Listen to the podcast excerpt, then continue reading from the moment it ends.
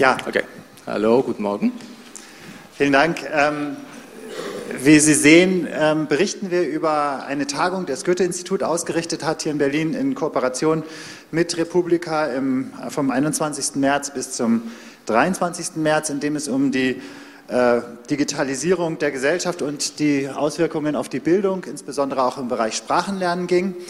Ähm, wir werden das gemeinsam machen und die wichtigsten Punkte zusammenfassen. Es wird ein bisschen eine Tour d'Horizon sein, also ähm, es werden einige Themen angesprochen werden. Nicht alle können wir natürlich ausführlich behandeln. Genau, Christian sagt äh, Tour d'Horizon, ich sage Tour de Force. Sie können auch sagen, was Sie möchten. Wir haben also acht Themen von Digital Literacy über maschinelle Übersetzung bis hin zu Digitalisierung, Lehrerbildung, Strategien der Kopplung digitaler und analoger Verfahren. Das ist natürlich riesig, das ist ganz klar.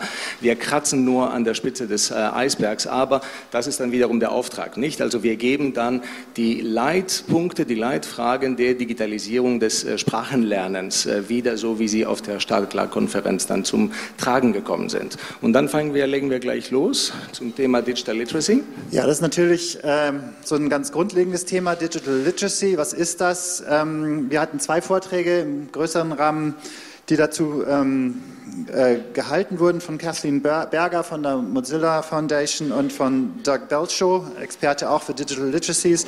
Und ein ganz wichtiger Punkt war hier, dass man eigentlich äh, nur von der Pluralform Digital Literacies sprechen sollte, ähm, äh, dass äh, Konzepte lokal entwickelt und ähm, für die jeweiligen Akteure entwickelt werden müssen und nicht von Bildungsinstitutionen ähm, oder ähm, von anderen ähm, Autoritäten vorgegeben werden.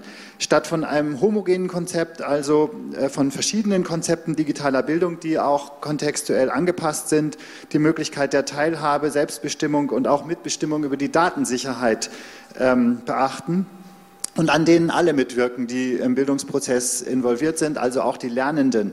Ein wichtiges Thema war natürlich auch, dass häufig die Lernenden in manchen digitalen Kompetenzen den Lehrenden, den, den Dozenten überlegen sind. Und das ist etwas, was man nutzen sollte und nicht fürchten. Mozilla Foundation hat zum Beispiel ein Framework for Web Literacy entwickelt, ähm, das auch so ein Tutorial oder ein, eine, einige äh, Bausteine zum äh, zum, zum Einsatz der, oder zur, zur, zum Erwerb von Web Literacy ähm, anbietet. Es ist natürlich gleichzeitig so, dass Institutionen wie Schulen oder auch andere Bildungsinstitutionen nicht jeweils von vorne anfangen können und nicht jede, Lern jede Lerngruppe jeweils immer von vorne anfangen kann, so etwas zu entwickeln. Das heißt, Kooperation, Austausch, Erfahrung, äh, Erfahrungsaustausch, Vernetzung ist hier wichtig unter den Akteuren. Nummer zwei, künstliche Intelligenz. Künstliche Intelligenzen, das ist natürlich ein, riesig, ein riesiges Thema, äh, das auch äh, sehr viel hier mitspielt auf der äh, Republika dieses Jahr. Und wenn es ums Sprachenlernen geht, dann steckt künstliche Intelligenz auch sehr vielen, hinter sehr vielen aktuellen Entwicklungen, hinter dem Google-Übersetzer, dem Skype-Translator, den Learning Analytics. Also das sind Punkte, auf die wir noch zu sprechen kommen. Konkret geht es hier erst einmal, wie wir dann auf der Konferenz des Goethe-Instituts gelernt haben, um Lernbots oder Learnbots, je nachdem, wie Sie das aussprechen. Das sind also kleine künstliche Intelligenzen, die auf Dialog äh, mit dem Endnutzer ausgerichtet sind. Nun, man kann sagen, das sind dann sehr viele künstliche Intelligenzen schon seit den 60ern. Sie, sie werden darauf programmiert, um lernen, Dialoge zu führen. Ähm, und die Lernbots sind dann eben für Lerndialoge ähm, optimiert oder werden entwickelt. Und zwar leisten sie grundsätzlich drei verschiedene Dinge. Sie können Informationen, Sie können mich als Lerner mit Informationen füttern. Also da ist mein, meine künstliche Intelligenz, äh, spielt mir ein neues Fremdwort pro Tag dann eben zu. Ich kann zweitens mit solchen Lernbots sehr einfache Dialoge einüben. Dann eben, wie bestelle ich Brötchen beim Bäcker, wenn ich neu in Deutschland bin oder so etwas. Und drittens kann das Lernbot auch als Assessor, also als Prüfer als, oder Sprachprüfungsassistent daneben funktionieren. Interessant werden solche Lernbots dann, wenn sie adaptiv mit dem Lerner lernen können. Das heißt, wenn mein Lernbot nach einer Weile lernen kann, wie ich lerne, was, ist, was sind meine Akzentbesonderheiten, wo bin ich schwach im Wortschatz, wo bin ich dann eben stärker. Ähm, dazu können sie auch sehr nützlich sein, also für die genannten Gebiete. Aber das Versprechen mancher kommerziellen Anbieter durch Lernbots könnte man eine Sprache komplett lernen, ist aus unserer äh, Sicht dann eben viel zu optimistisch, um nicht zu sagen dann eben abwegig. Bots ähm, arbeiten gut an äh, Lernaufgaben, die weniger komplex sind, die ganz klar definiert sind, also gedrillt äh, kann dann eben mit, äh, es kann gedrillt werden mit Bots, aber wenn es in die freie Konversation geht, dann kann dann eben kein Bot einem anderen Gesprächspartner, einem Konversationspartner das Wasser reichen. Ja, ähm, der dritte Punkt war dann ein, ein äh, Slot zum Thema virtuelle Re Realität und immersives Lernen. Hier haben wir auch ganz beeindruckende, ähm, einen ganz beeindruckenden Vortrag über die äh, gegenwärtige Forschung gehabt und auch einige Diskussionen und auch einige der Projekte, die auf der Startklar-Konferenz entwickelt wurden, hatten die Idee, dass man mit virtueller Realität und immersivem Lernen den, beispielsweise den Spracherwerb extrem fördern kann. Ähm, Mel Slater hat ähm, eindrucksvoll gezeigt, wie sehr in virtuellen Realitäten ähm, eine Art quasi authentisches Handeln möglich ist über Illusionary Body ähm, Control und Illusion, Illusionary Body Ownership und Agency. Äh, man spricht also, man versetzt sich wirklich in diesen Avatar äh, hinein und handelt als, identifiziert sich mit dieser Figur. Man kann sich sozusagen, man kann sich in diesen virtuellen Welten auch in mehrere Avatare aufspalten und sozusagen sich selbst beim Sprechen aus einer anderen Perspektive zugucken und so etwas über seine eigene Handlung, seine, äh, seine eigene Lernstrategie lernen oder ähm, sich darüber auch reflektieren. Das ist ähm, einerseits sehr äh, verlockend und viele Lernerinnen und Lerner und auch Teilnehmer auf der Tagung fanden das toll. Auch solche Vorstellungen, man könnte irgendwo in Indonesien beispielsweise oder in China ähm, sich in irgendeine deutsche authentische Situation hineinbegeben und quasi authentisch handeln. Das Problem ist natürlich erstens, dass das extrem aufwendig ist und zweitens doch immer noch sehr stark, äh, äh, sehr stark vorgesteuert und vorprogrammiert ähm, äh, sein muss und darum letztlich für die komplexeren realen Kommunikationssituationen bisher trotzdem nicht geeignet ist. Ähm, und gleichzeitig, dass die dafür notwendige Software und äh, IT, dass das halt immer noch sehr proprietär und kommerziell ist. Das heißt, es ist nicht leicht, sowas irgendwie mit Open Source oder Ähnlichem zu entwickeln. Ähm, ein interessanter Aspekt war noch, und ich denke, da liegt wahrscheinlich eine Zukunft dieser, ähm, äh, dieser Virtual Reality äh, Software, dass man Prüfungssituationen äh, authentischer gestalten kann, beispielsweise statt ähm, irgendwelche ähm, papierbasierten oder äh, computerbasierten Prüfungen, dass man sich in einigermaßen standardisierten virtuellen Situationen ähm, wirklich kommunikativ bewähren muss. Das hat Sarah Rogerson von English, ähm, Cambridge English ähm, vorgestellt und ähm, sah da sehr, war sehr optimistisch, dass das das Prüfungswesen verändern könnte. Mhm.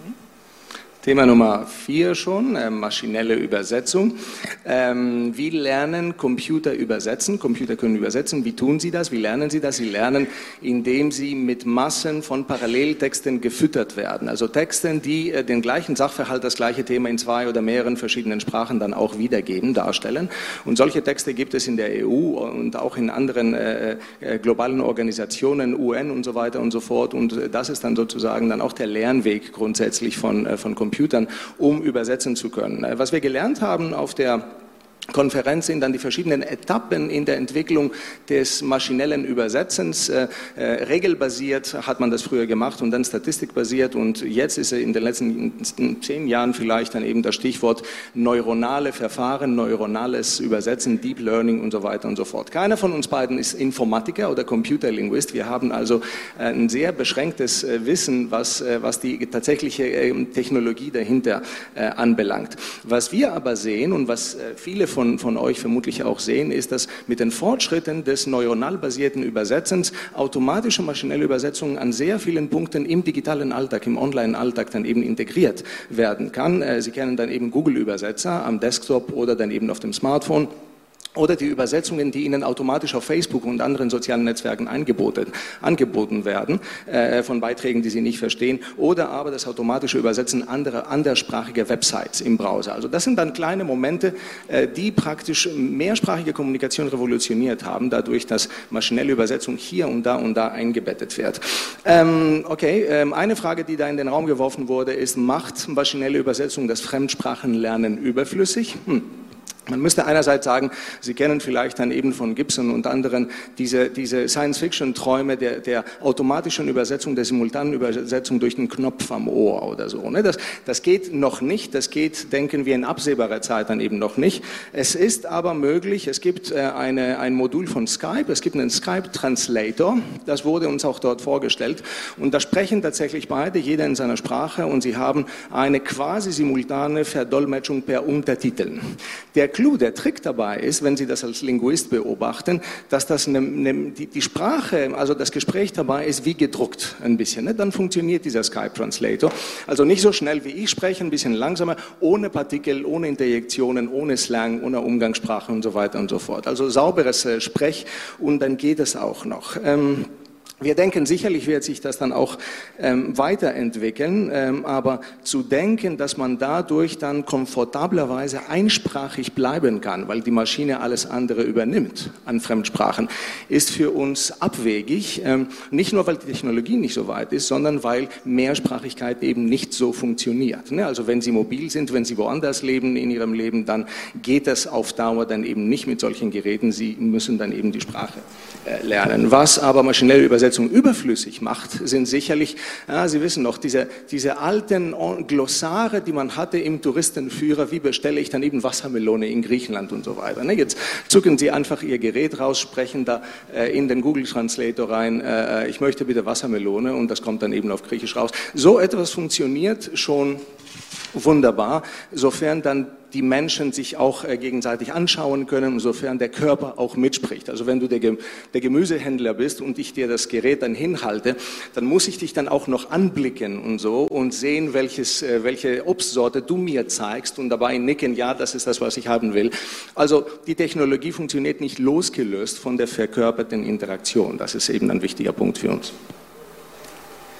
Ja, ein weiterer äh, Schwerpunkt war ähm, die integrativen Methoden und die Frage auch, wie digitales Lernen und digitale Arbeitswelten ähm, zusammenpassen, äh, vielleicht digitales Lernen auf die digitalen Arbeitswelten vorbereiten. Das ist auch eine, ein sehr großes Thema. Wir hatten dazu auch ähm, zwei Vorträge von Herrn Zawatzki-Richter aus Oldenburg und Frau Svetlana Titova aus Moskau. Ähm, klar ist, dass äh, bis jetzt keine ernstzunehmende Definition oder Erhebung der digitalen Kompetenzen in den verschiedenen Arbeitsfeldern vorliegt. Das sagte Herr Sawatzki-Richte ganz deutlich. Das heißt, man kann spekulieren, was man braucht. Man weiß natürlich aus verschiedenen Bereichen, dass unsere Arbeitswelten immer digitaler werden.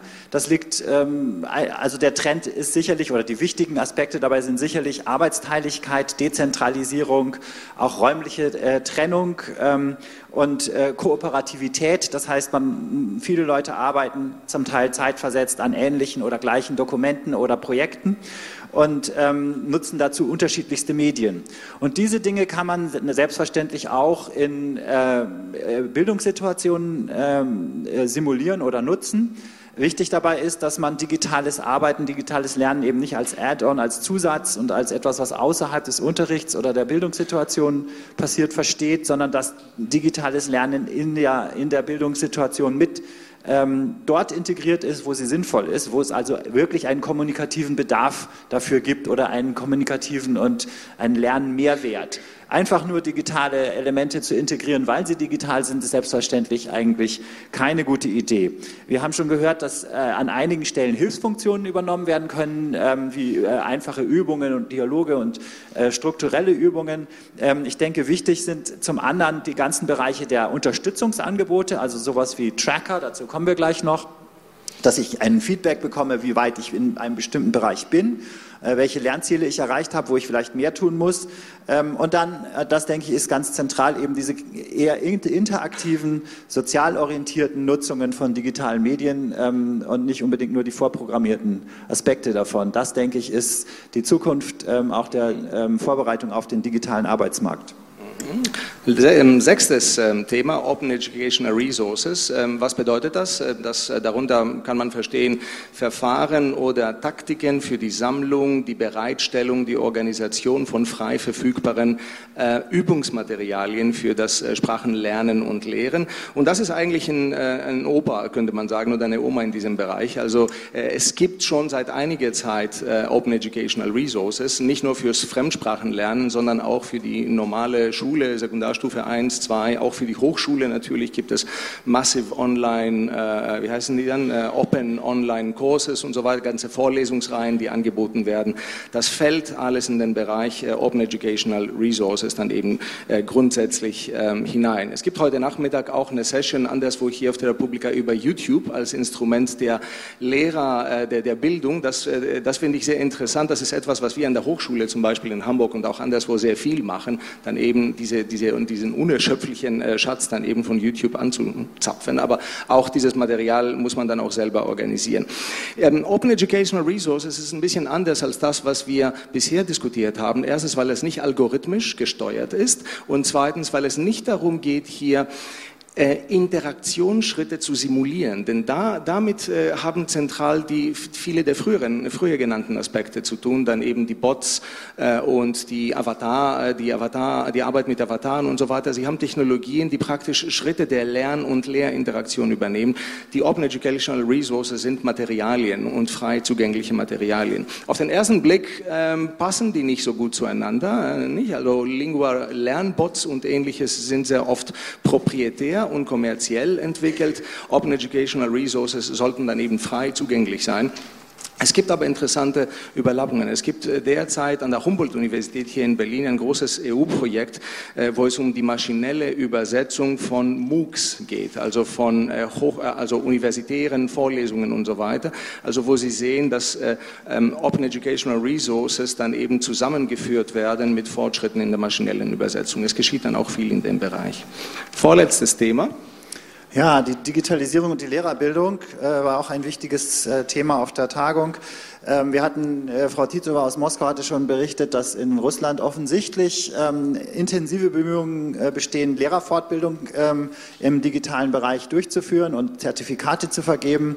Ähm, wichtig ist, ähm, denke ich, bei der Lehrerfortbildung und bei der Lehrerausbildung, dass man ähm, äh, vor allen Dingen eine kritische Einschätzung der Potenziale und Grenzen der Potenziale digitaler Medien ähm, und digitaler äh, Tools äh, vermittelt. Das war auch immer wieder äh, angesprochen. Viele der digitalen die, die sehr aufwendig, zum Teil sehr aufwendig konstruierten Apps ähm, oder ähm, verführen eigentlich zu einer, wurde jedenfalls auf der Tagung öfter angesprochen, rückschritt, rückschrittlichen Didaktik. Die didaktischen Fragestellungen müssen letztlich immer der Kernpunkt sein. Die Frage, was will ich erreichen, wie kann ich das lernerorientiert, zielgruppenorientiert, kontextspezifisch machen und dann muss ich auswählen, äh, helfen mir dabei bestimmte Tools, äh, bestimmte ähm, äh, äh, Algorithmen, bestimmte ähm, Programme.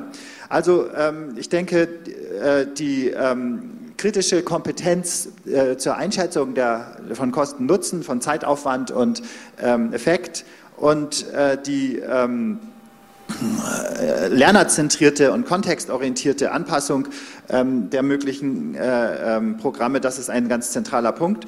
Und äh, wie ich es anfangs schon äh, angesprochen hatte, dass, eine, dass solche äh, Digital Literacies an den Institutionen selbstbestimmt und auch mit den Lernern und Lernerinnen zusammen entwickelt werden.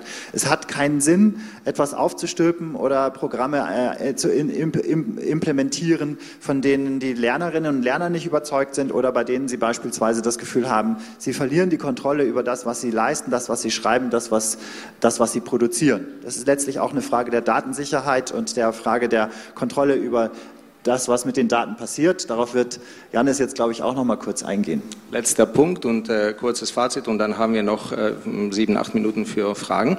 Äh, letzter Punkt, Learning Analytics. Was sind Learning Analytics? Ähm, auch das haben wir gelernt. Das sind kleine Algorithmen, kleine Programme, die äh, Lern- und Lehrprozesse überwachen, messen, auswerten und visualisieren. Äh, wir haben gelernt, dass Learning Analytics auf einer Mikroebene und auf einer Makroebene arbeiten können. Die Mikroebene ist das individuelle Feedback, was äh, dieser kleine Algorithmus dann eben dem Lernenden dann äh, zuspielen kann. Das Stichwort von Nils Pinkwart, auch von der HU hier in Berlin, war dazu Selbstreflexionswerkzeug. Sie haben also ein kleines Programm, das auswertet über die Zeit hinweg, weg, wie sie dann eben dann, wie, wie man bei, bei Übungen, bei Lernübungen dann abgeschnitten hat. Und das kann sehr nützlich natürlich sein, um selber sich zu vergewissern über Erfolge, Misserfolge, schnelles, langsames Lernen und so weiter. Auf der Makroebene funktionieren Learning Analytics so, dass ganze Kurse äh, ähm, ähm so ausgewertet werden oder sogar ganze Studiengänge so ausgewertet werden. Das funktioniert sehr gut, wenn Sie, äh, wenn Sie Blended Learning haben und digitale Aufgaben. Das ist inzwischen so weit äh, gekommen, dass wir das auch an Einführungsvorlesungen an der Uni haben. Ne? Wir haben einige Aufgaben, die mit Multiple Choice und ähnliches dann digital äh, ähm, abgeleistet werden und die können wiederum von so einem Tool dann auch ausgewertet und visualisiert werden. Das für mich Spannendste, das ist denke ich auch ein, ein Punkt der weiteren Reflexion, ist okay, also Learning Analytics sind ein Tool zur Selbstreflexion des Lernenden. Sie können aber auch ein Tool der algorithmischen Kontrolle sein, ja, weil äh, wenn Sie auf der Makroebene dazu dienen, ganze Studiengänge auszuwerten, ist der Studiengang erfolgreich, das zeigt mir, die, zeigt mir der Algorithmus, dann kann ich vielleicht entscheiden, die Studiengebühren zu erhöhen, weil der Studiengang so gut funktioniert. Ist der Studiengang nicht gut, dann kann ich äh, als Dekanin oder Vizepräsidentin und so weiter entscheiden, dann den Studiengang abzuschaffen, weil dann eben der Algorithmus zeigt, dass die Ergebnisse nicht gut sind. Das ist dann natürlich dann die, also Learning Analytics ist auch als Abschluss interessant, weil man da sieht, wie Dystopien und Utopien zusammenkommen. Ne? Also die Idee, digitale Technologie kann mich bemächtigen, als Individuum zu reflektieren und zu partizipieren. Und die Dystopie, digitale Technologien können zur Überwachung der Lernrouten und der, Lehr der Lernpfade anderer genutzt werden. Vielleicht ganz kurz zum Fazit aus der Diskussion heraus. Äh, eine Metabotschaft ist hier, wenn man sich heute für Lernen und äh, Lehren, auch insbesondere von Fremdsprachen interessiert, dann kommt man um eine Auseinandersetzung mit solchen digitalen Technologien nicht drumherum. Ein zweiter Punkt ist, das haben Sie jetzt zuletzt gehört, man kann in diese technologischen Entwicklungen sowohl utopische oder euphorische als auch dystopische Szenarien hineinprojizieren. Dritter Punkt, den, der, äh, den Christian vor allem stark gemacht hat, man sollte digitale Lerntechnologien nicht dekontextualisiert betrachten, sondern immer kontextualisieren in spezifische Lernzwecke und spezifische Situationen und Kontexte des Lernens und Lehrens. Das wäre es. Schönes Schlusswort. Vielen Dank, Janis. Vielen Dank.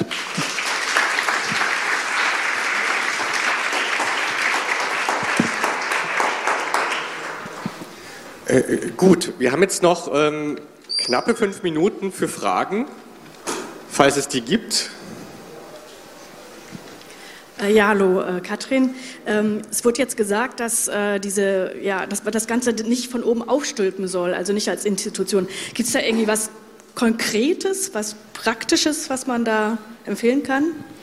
Naja, es wurden, es wurden einige, es gibt, es gibt sozusagen, ähm, wenn, man, wenn man bei Mozilla Foundation beispielsweise guckt, ich habe das kurz erwähnt, wenn Sie da mal gucken unter äh, Web Literacy, finden Sie äh, so ein ganzes Framework, auf was man achten muss, welche, welche Schritte man gehen, auch ein Tutorial, das man anpassen kann.